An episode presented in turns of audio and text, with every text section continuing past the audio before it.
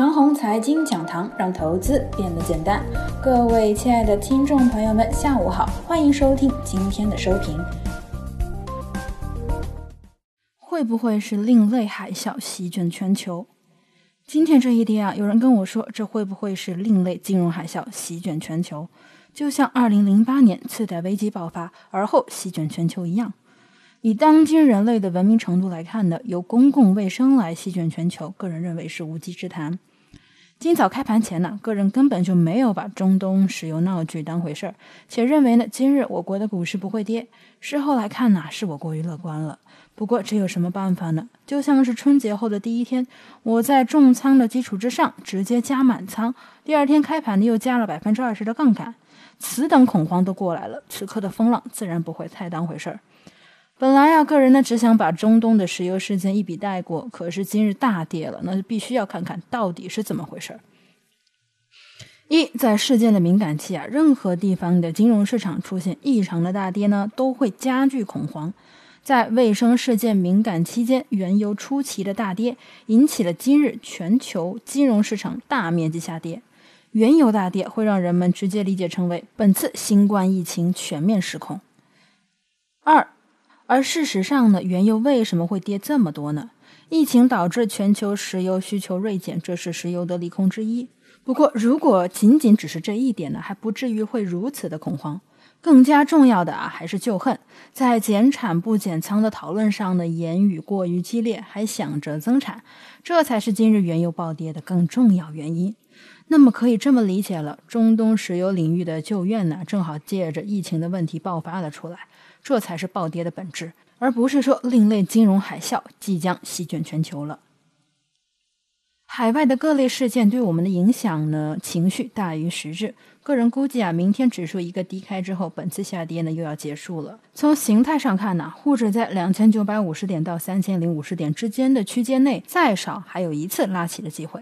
只是呢，接下来的反弹一次将会弱于一次，即今日过后的反弹呢，要弱于二月二十八日之后的反弹。本次拉起呢，是再次减仓的机会，大家要把握住。至于中期的行情担忧啊，我的着眼点根本就不是疫情事件了，而是股市本身。眼前的主板两千七百到三千点的区域属于偏低的估值水平，和历史上每一个中长期底部的估值水平一致。而创业板的两千两百点处于中等估值水平。从估值的数据上来看呢，和二零一三年到二零一四年的一千五到一千六百点相当。当时啊，两千五百点呢为局部泡沫，三千六百点呢为严重泡沫。理想的走势呢，就是科技股和主板依次抬高估值水平，这是牛市的走法；而搞死人的走势呢，则是主板这边长时间维持在偏低到较低的估值水平之间。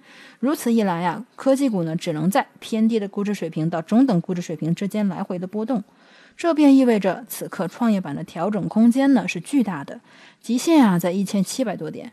这种担忧的由来呢，是小创涨了一大波，该轮到主板了。可是呢，主板就是不涨，主板不涨，小创的两千两百点就待不住。最近呢，以芯片为首的科技股啊，正在持续的杀估值，迹象不太美妙。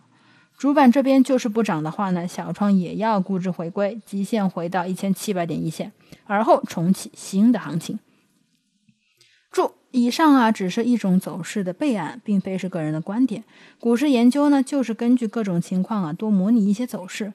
个人呢，模拟一下乐观的走势，即沪指在这里呢，走成标准的区间震荡形态，比去年的九月到十一月要强势，而后再次出现像去年十二月初的连阳走势。届时主板要彻底摆脱三零五零点目标四千家。因为个人啊对接下来的市场难以把握，所以呢在操作上个人也要降低预期了。中长线仓位百分之六十五科技股继续傻瓜式的持有，短线仓位上周五和今早进去了一些被埋了，找机会短线仓位退出，不再轻易出手了。